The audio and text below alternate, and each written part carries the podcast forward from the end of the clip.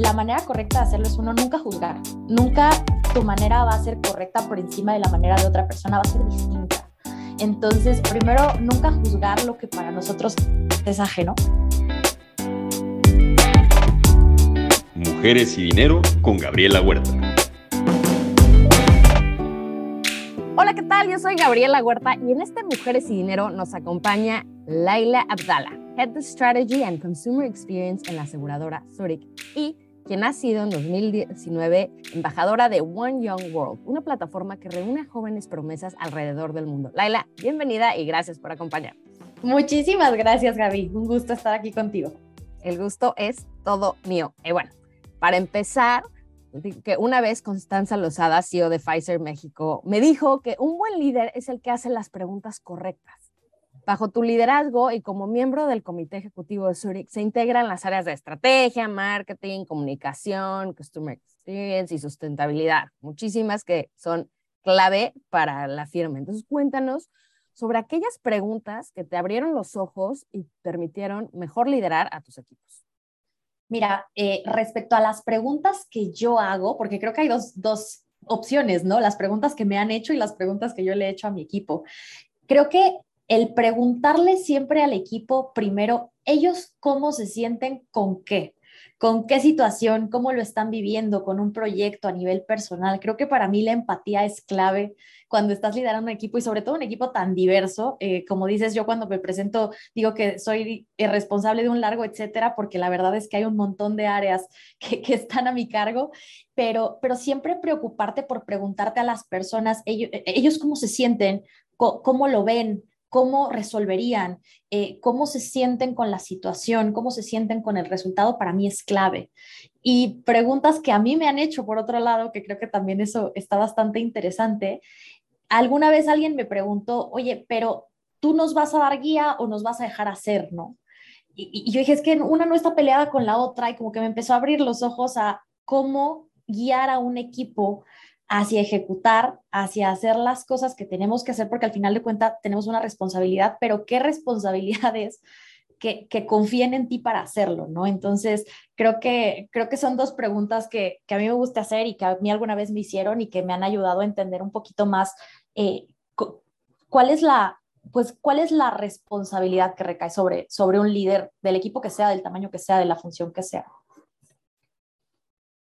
y sobre eso de dejarlos ser. ¿Cómo, ¿Qué tipo de controles, medidas puedes implementar para así darle libertad a tu equipo, pero también asegurarte que no se pierda el camino o la meta?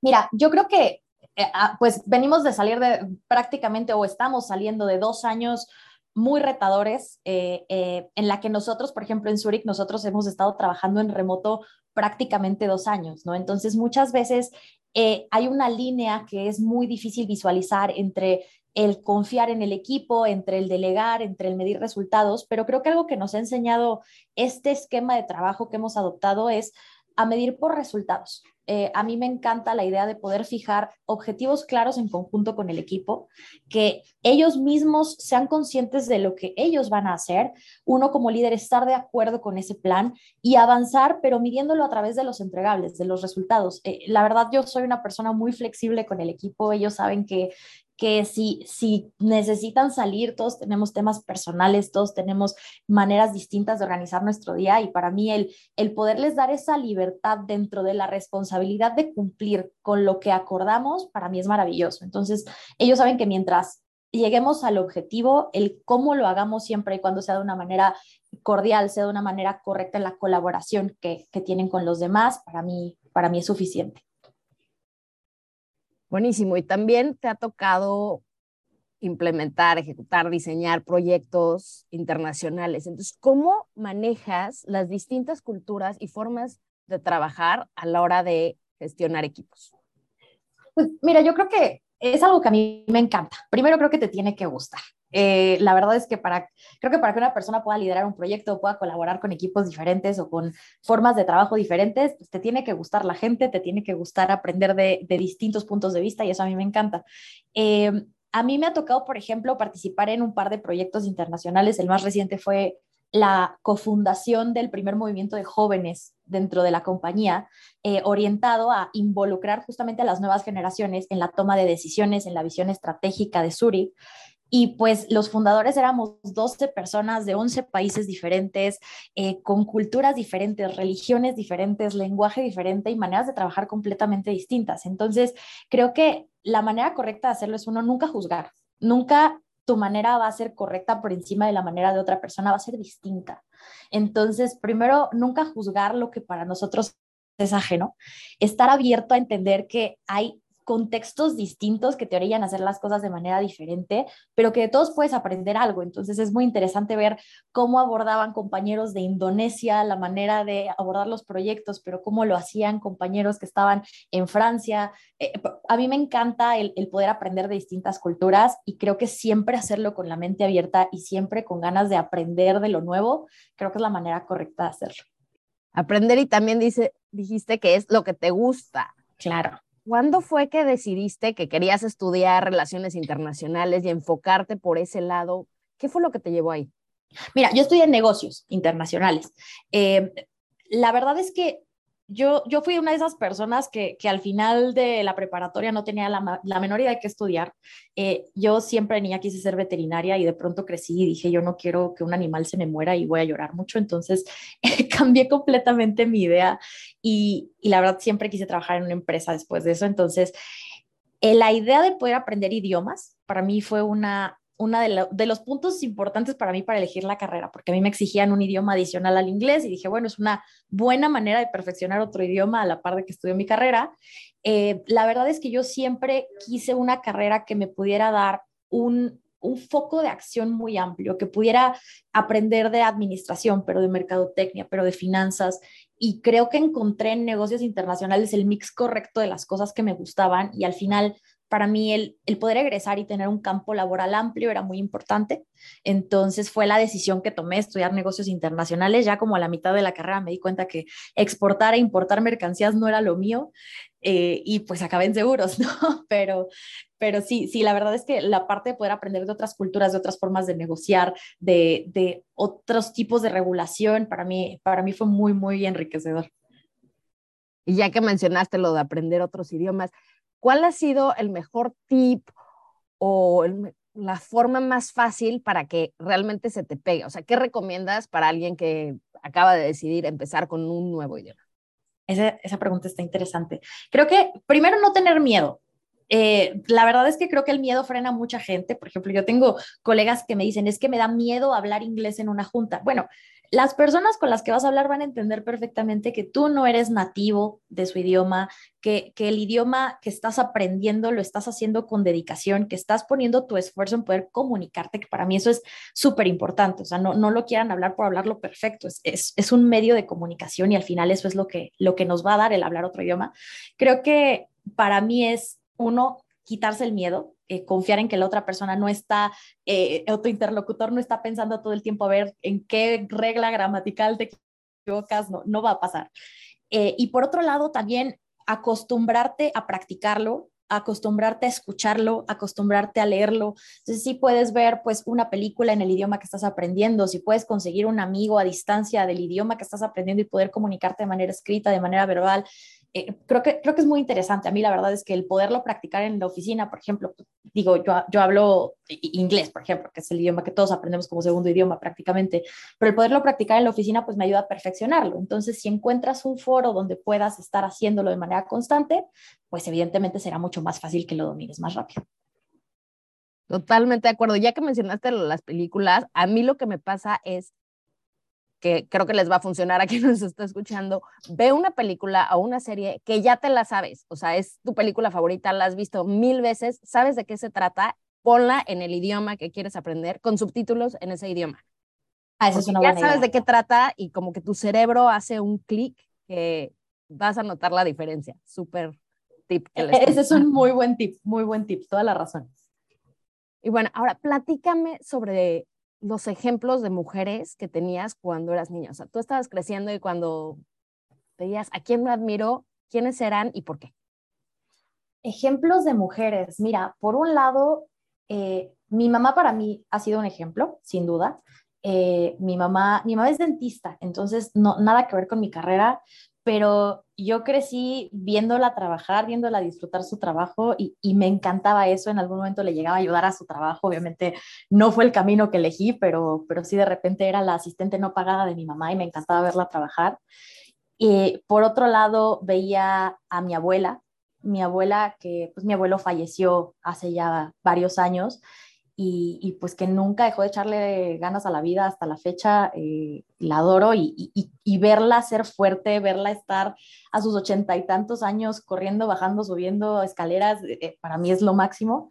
Y por otro lado, mi tía, eh, mi tía Sofía, que ella siempre estuvo también metida en seguros justamente, y, para mí verla de repente ya en foros internacionales, verla crecer en las empresas, pues si, si quieras o no te, te da como esa espinita de, de quiero aprender de eso, quiero crecer en eso y, sin duda vivir y crecer rodeada de mujeres muy, muy exitosas, cada una dentro de sus ámbitos. Mi hermana, mi hermana es más chiquita que yo, eh, mi hermana es chef y verla luchar. Ella todo el tiempo quiso irse a Disney a trabajar, era su sueño irse a Disney y lo logró dos veces y luego se fue a Mónaco y, ver cómo está rodeada de, de, mujeres que están haciendo lo que les gusta, que están luchando por lo que les gusta y verlas conseguirlo, sin duda te motiva. Entonces, para mí esos ejemplos de tenerlos tan cerca y tan tangibles eh, fueron gran parte de lo que me, de lo que me orilló a querer crecer también yo.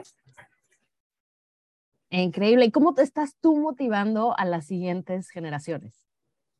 Mira, para mí eh, me, pasa algo muy padre, que digo, yo tengo 30 años, tampoco tengo toda la vida en la carrera eh, eh, de seguros, no, no tengo más de 10 años de experiencia laboral, pero me pasa que mi equipo es un equipo muy joven, entonces muchas veces el ver que se acercan a pedirte un consejo del cómo ellos pueden construir también para crecer, para aumentar sus responsabilidades, para tener un crecimiento personal, profesional, económico y que se acercan a pedir consejo, para mí es, es padrísimo, me encanta.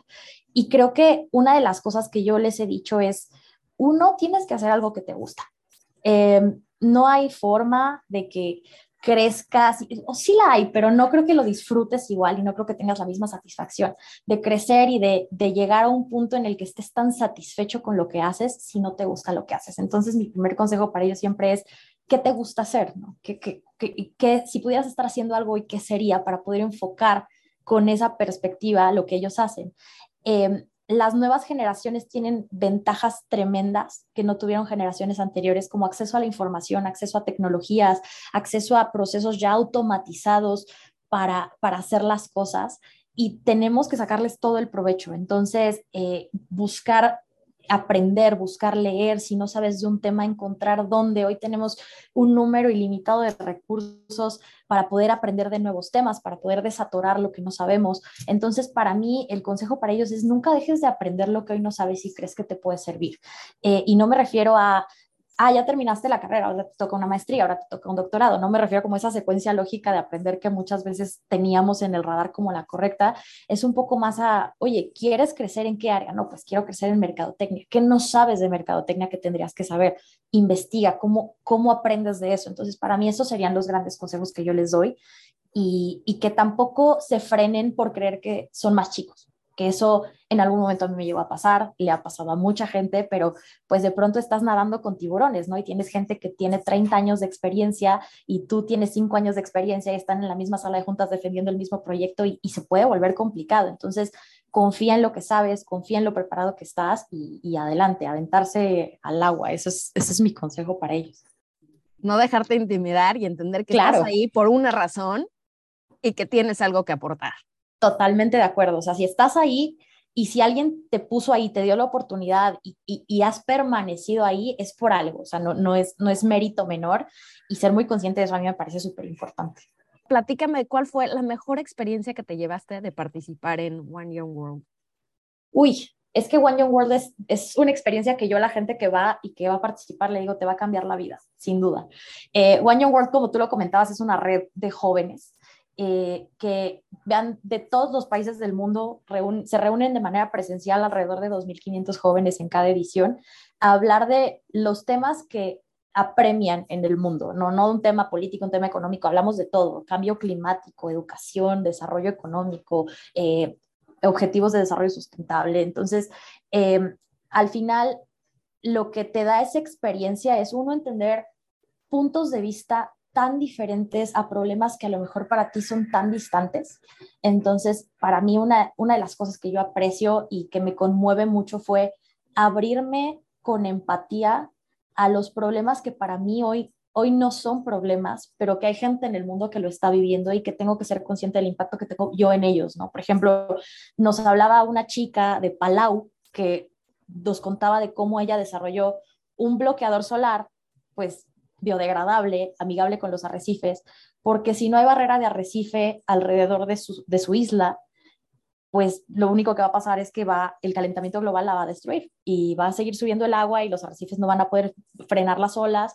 Entonces, para ella no, no, era un tema de, mira qué padre marketing traigo con mi bloqueador solar sustentable, era un, estoy intentando desarrollar algo que va a salvar a la gente del país donde yo vivo, ¿no? Entonces, el verlo de otra manera, el ver los problemas que estaban enfrentando en países donde en México sí tenemos problemas como pobreza, tenemos un índice de desarrollo bajo en muchísimas comunidades, eh, grandes áreas de oportunidad en la educación, pero cuando te vas a países donde no tienen acceso ni siquiera al agua y están buscando promover el desarrollo educativo, por ejemplo, te, te hace sentir muy humilde, eh, te, da una humildad que creo que no te da otra experiencia poder compartir con gente de todo el mundo cómo ven el mundo. A mí me pareció extraordinario y, y sí, confío en que regresas cambiado y si alguien de los que está escuchando ha ido, estaría increíble que, que, que me buscara y me contara si piensa lo mismo, porque para mí fue una de las mejores experiencias de mi vida.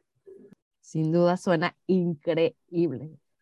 Y bueno, platícanos, ¿cómo es que te organizas? ¿Utilizas alguna herramienta tecnológica? ¿Cómo manejas tu vida, tanto laboral como personal, para poder tenerlo todo bien? Uy, yo creo que yo creo que soy bastante mala organizándome. La verdad es que creo que me ha costado mucho entender, porque, a ver, estamos expuestos a un montón de temas de organización y más ahora con, de repente ves en series de Netflix gente que organiza casas, gente que organiza tiempos, gente que organiza, y, y estamos como todo el tiempo bombardeados con cuál es la manera correcta, ¿no? Y de repente lees, ah, lo que hacen los CEOs para tener una vida exitosa y implica pararse a las 5 de la mañana y bueno, yo no, no soy morning person y entonces a mí no me funciona el método de pararme a las 5 de la mañana para organizar mis mails, ¿no?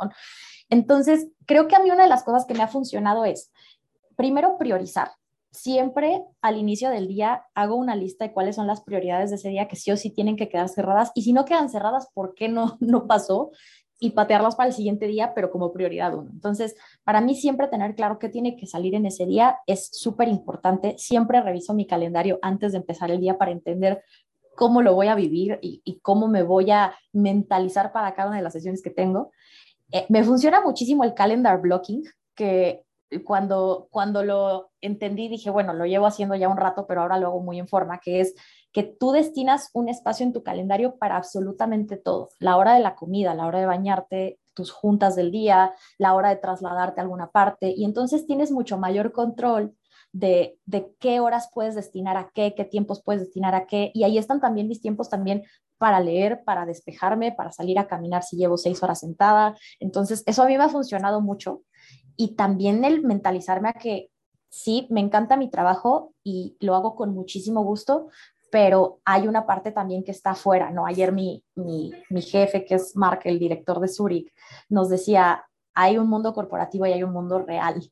Y, y qué cierto es eso, ¿no? Porque muchas veces estamos tan ensimismados en el mundo corporativo que, que no, no vemos hacia afuera o no, no hacemos esa separación de la vida personal y para mí eso es súper importante. Entonces yo salgo de la oficina y salí de la oficina y puedo dedicar tiempo a, a, a mí, a mi esposo, a mi casa, a mi perro, eh, pero creo que hacer esa separación de, de tiempos, de prioridades, para mí es clave, si no mi día se vuelve un caos. Y en ese día, ¿cómo que tienes tan organizado, aunque digas que no? ¿En, ¿En qué momento o cuándo te estás preparando para el futuro? Mira, creo que para prepararme para el futuro hay varias cosas, ¿no? Una, la parte, digamos, laboral, en la que eh, yo siempre tengo sesiones todas las semanas para para planear qué va a pasar después, para planear qué, qué, sigue, para planear cuál es la siguiente estrategia, cómo vamos a mover el equipo hacia allá. Eso en la parte laboral. En la parte personal, me encanta aprender. Entonces, también estoy tomando, por ejemplo, ahora un curso de mercados financieros a la par de uno de branding en línea, todo en línea, pero creo que son cosas que siento me van a ayudar en un futuro para para aprender más, para ser mejor persona, para poder desempeñar mis funciones mejor y por conocer, porque también a mí me encanta aprender de temas de repente que no tienen nada que ver ni con el trabajo, ni con lo que estudié, ni con lo que hago, pero digo, bueno, el aprender de algo nuevo me ayuda a abrirme a temas que de otra manera permanecerían ahí ocultos, ¿no? Entonces, eh, creo que el el estudiar, el aprender me gusta mucho en esa preparación para el futuro, el poder dedicar tiempo para mí también me parece una gran manera de prepararte para el futuro porque muchas veces nos dejamos al último y me parece, me parece muy común y muy triste porque estamos tan metidos en el día a día que se nos olvida cuidarnos a nosotros mismos, se nos olvida que el cuerpo que llevamos cargando toda la vida es el que nos tiene que durar el resto de los años que nos quedan, que si no lo estamos cuidando ahorita y si no estamos haciendo algo por nuestro bienestar físico y mental, nos la va a cobrar nos va a cobrar la factura en unos años, ¿no? Entonces, eh, creo que esa preparación también para mí es muy importante, el poderme tomar tiempo para mí, para relajarme, para despejarme, para leer, para estar conmigo misma, también es una manera que, que me gusta para prepararme para el futuro de otra manera, no, no necesariamente hablando de, de lo laboral o, de, o, de, o del estudio la importancia de estar bien también emocionalmente. Claro, y cuidarte, porque por más increíble que te esté yendo en la chamba. Y si tú no estás bien, tarde o temprano pasa factura. Por supuesto, y, y, te pasa factura en todos los ámbitos. ¿eh? Yo creo que si, si tú estás mal mentalmente, no puedes estar bien en tus relaciones, no puedes estar bien contigo, no puedes estar bien con tus amigos, no puedes estar bien con el trabajo. ¿Cuántas veces no, no nos llega alguien en el trabajo y, le preguntas, ¿cómo estás? Pues no, no muy bien por un tema personal y eso repercute de manera súper importante en lo laboral, ¿no? Y puede ser algo personal de tengo un problema familiar o puede ser un tema personal de burnout, de ya no puedo con el estrés y, y pues eso al final te acaba arrastrando a, a, muchas cosas negativas en todos los ámbitos. Entonces creo que el estar bien siempre en nosotros mismos y después llevar ese bienestar a las esferas donde nos desenvolvemos es, es clave, sí, sí, es súper importante. Totalmente de acuerdo. Y bueno, esto se llama Mujeres y Dinero, entonces tenemos que tocar el tema financiero. Y ya, ya, ya has mencionado que tomas cursos, conoces negocios internacionales, lo viste. ¿Cuál ha sido el mejor aprendizaje relacionado con temas de dinero que te has llevado a lo largo de tu vida? El mayor aprendizaje. A ver, creo que hay uno muy importante que es no gastes lo que no tienes ni puedes pagar. Eh, eh, vivimos en un mundo en el que las, los meses sin intereses y las tarjetas de crédito y te las venden como chicles y, no, no, no es tan fácil, ¿no? Entonces creo que el tener siempre un, un presupuesto y claridad en lo que puedes destinar a cada cosa. Eh, yo no hago un presupuesto súper estricto, ¿no? Pero, pero sí, sí soy consciente de a dónde va mi dinero y de en qué lo estoy utilizando y creo que eso me ha ayudado mucho. Eh, recientemente un amigo me dio un muy buen consejo sobre inversión porque yo no estaba acostumbrada a mover mi dinero inmediatamente a inversión, por ejemplo. Y ahora, eh, gracias a ese consejo, pues llega mi, mi sueldo cada mes y lo meto a una cuenta de inversión, independientemente de que después vaya sacando de a poquitos para utilizarlo, pero que tu dinero no se quede estático. Eh, y siempre verlo en términos de cómo me puede generar, no como un fin, sino como un medio. ¿Qué, ¿Qué puedo estar haciendo con el dinero que hoy tengo para que me esté dejando algo más eh, para, lo que sea, ¿no? Hay gente que tendrá una meta irse de viaje, hay gente que tendrá una meta comprar una casa, pero creo que el siempre estar viendo cómo tu dinero te puede generar más es súper importante y habiendo un montón de mecanismos de inversión ya muy fáciles al acceso de todos, eh, creo que es un gran consejo que me han dado. Excelente, y pasándonos al lado consumista, lo que también nos gusta. Que también nos gusta, cuéntanos de algún artículo de menos de 100 dólares que lo hayas comprado y que realmente digas, o sea, me cambió la vida? Un artículo de menos de 100 dólares. No, sí lo tengo claro, mi Kindle. Mi Amazon Kindle es una de las grandes inversiones que he hecho en la vida. Yo tuve uno viejitito, para quien no sepa, es un dispositivo para leer libros de manera electrónica, pero tiene una tecnología que hace que parezca hojas de papel, entonces no te está deslumbrando la pantalla de una tablet todo el tiempo. Eh, y yo tenía uno viejititito que me regaló alguna vez alguien que ya estaba obsoleto, ya no se podía actualizar. y tengo ahora uno nuevo que tampoco está nuevo, pero el no tener que cargar los libros cuando me voy de viaje, el poder alternar en tres, cuatro libros y tenerlos a la mano, híjole, para mí ha sido un, una maravilla. Eh, yo leo todos los días, leo todas las noches antes de dormirme y poder hacerlo en, un aparatito tan chiquito sin tener que estar buscando ahorrarme lo que cuestan los libros físicos también, ahorrar papel, eh, que también para mí es importante. Para mí ha sido game changer, sí, yo soy fan número uno de, de Kindle. Es lo máximo y no pesa nada. Nada, no, no es lo máximo.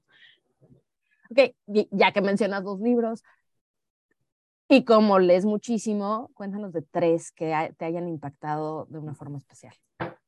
A ver, yo creo que uno que es mi favorito hasta ahora es Rayuela. Eh, para mí, Rayuela de Cortázar es, es un libro que que me parece una obra maestra de la literatura, no solo por el, el cómo está escrito, que, que tiene un orden muy particular de leerse de acuerdo al, al orden en el que está impreso el libro o el orden que el autor te sugiere y vas creando la historia de manera distinta dependiendo de cómo lo leas. A mí me parece maravilloso y es un libro que lo he leído ya tres veces y las tres veces me ha hecho llorar. Entonces, para mí, eh, Rayuela es sin duda un libro que, que me ha encantado por el cómo me ha emocionado. Eh, Creo que hay un libro que no está tan romántico, que es La Estrategia del Océano Azul. Lo leí muy chiquita y luego lo volví a leer hace no mucho, dos, tres años.